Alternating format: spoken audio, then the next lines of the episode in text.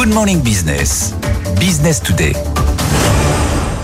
Bonjour Stéphane Boujat. D'abord, des bons résultats pour Euronext euh, qu'on va juste euh, décrire un petit peu ensemble avec, euh, avec une, un chiffre d'affaires qui a progressé de 3,9% malgré une baisse de l'activité. On va en parler hein, sur le, les volumes à, à, la Bourse de Paris et sur les autres bourses dont vous vous occupez. En tout cas, bonjour Stéphane Boujat. Bonjour.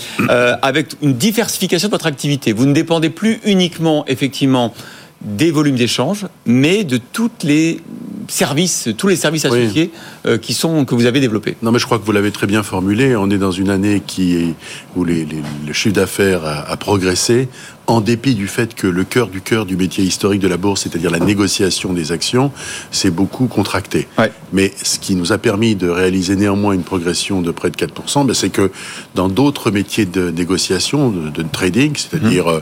les produits de taux, avec MTS, le, la négociation des produits d'énergie, d'électricité, puisqu'on a une bourse de l'électricité en Europe, euh, les métiers que les Français connaissent mieux, qui sont liés au matif, qui sont le, les, les, les, les, matières premières agricoles, ouais. le blé, tout ça a bien progressé, mais surtout en dehors même de ces produits, euh, de ces autres catégories, de ces autres actifs, il y a quand même tous les métiers de vente de technologie, de vente de données, de, data. de, de vente de, de, de, services aux ouais. entreprises qui ont bien progressé, parce qu'aujourd'hui, il faut bien comprendre que Ronext réalise 60% de ses revenus dans des métiers qui n'ont rien à voir avec la négociation, avec les volumes.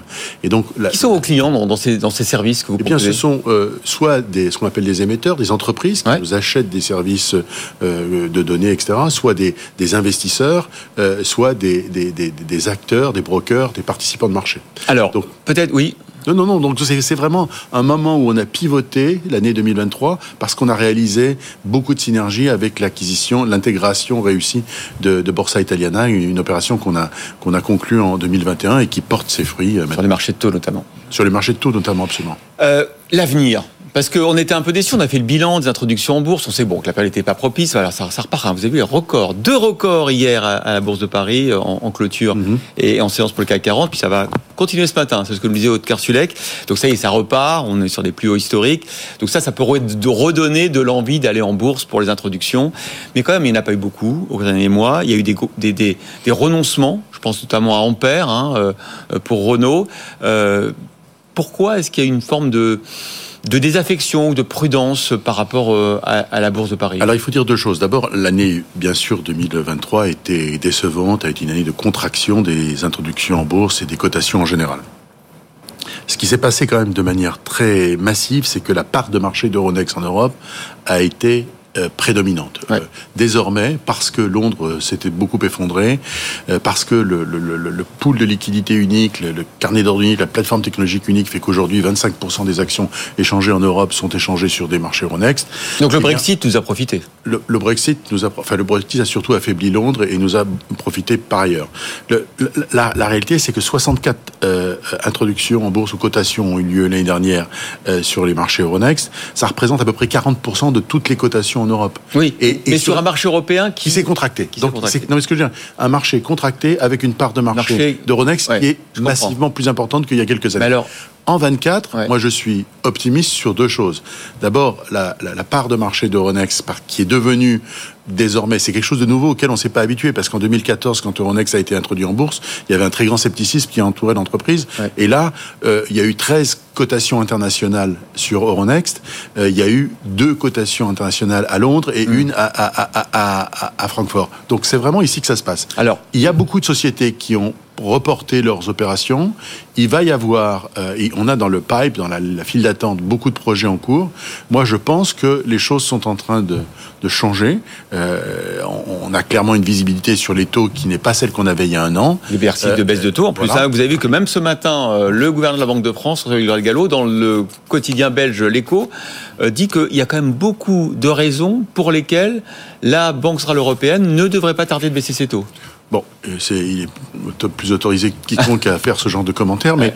mais, mais ce qui est certain, c'est que ce que, en ce qui concerne les marchés, c'est qu'ils anticipent de toute façon une stabilisation des taux, ce qui a un effet euh, de rotation d'actifs vers les grâce actions. À long terme, ce qu'il faudra quand même, c'est que euh, l'Europe, euh, Paris, retrouve une forme d'attractivité pour les investisseurs, les marchés de capitaux, euh, la fluidité, la, la, taille du marché. Il y a une, le gouvernement euh, promet une loi justement hein, euh, avant l'été sur euh, l'attractivité financière de Paris. Ça passe par plein de choses. Ça passe évidemment par l'accueil des, investisseurs étrangers, l'accueil des, banquiers de Londres à Paris, ça c'est très bien. Ça passe aussi par par l'épargne des Français et des Européens qui doit aller davantage vers les marchés boursiers financiers.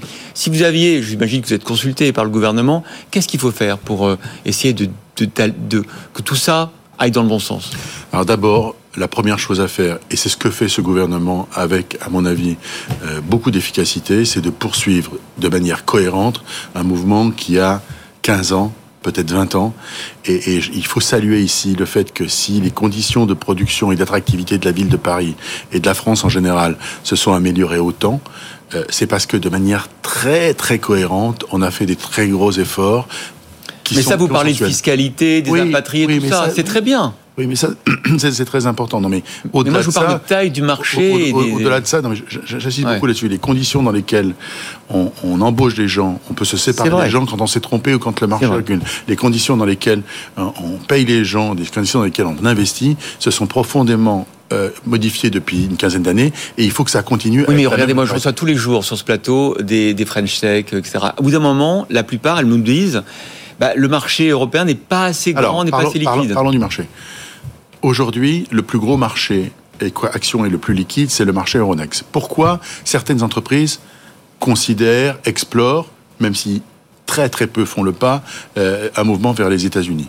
C'est parce qu'on a souvent tendance dans, dans, la vie à comparer euh, McDonald's et Relais Château, c'est-à-dire à, se, à, se, à ne pas comparer des choses comparables, à fantasmer sur ce que serait une très forte liquidité, une très forte visibilité sur un marché très pauvre. La mmh. réalité, c'est que dans un segment qui est les biotech, il y a euh, euh, une, une, attractivité ou une compétitivité documentée réelle des marchés actions américains parce qu'il y a un segment de biotech beaucoup plus profond. il n'y a pas que les biotech. Hein. Mais, dans, en dehors des biotech, aujourd'hui, il y a peu de sociétés qui décident de franchir le pas. Pourquoi hmm. Parce que nous sommes capables d'offrir un, un, pool de liquidité euh, qui, qui est de 7000 milliards d'euros. Alors, les raisons fondamentales pour lesquelles euh, euh, les entreprises euh, de technologie n'entrent pas en bourse, c'est pas parce que les marchés européens seraient moins compétitifs que les marchés américains. C'est que aujourd'hui, la capacité à démontrer un plan de croissance pour un certain nombre de ces entreprises est moins euh, facile qu'elle ne l'était il y a deux ans. Il y a aussi un problème de,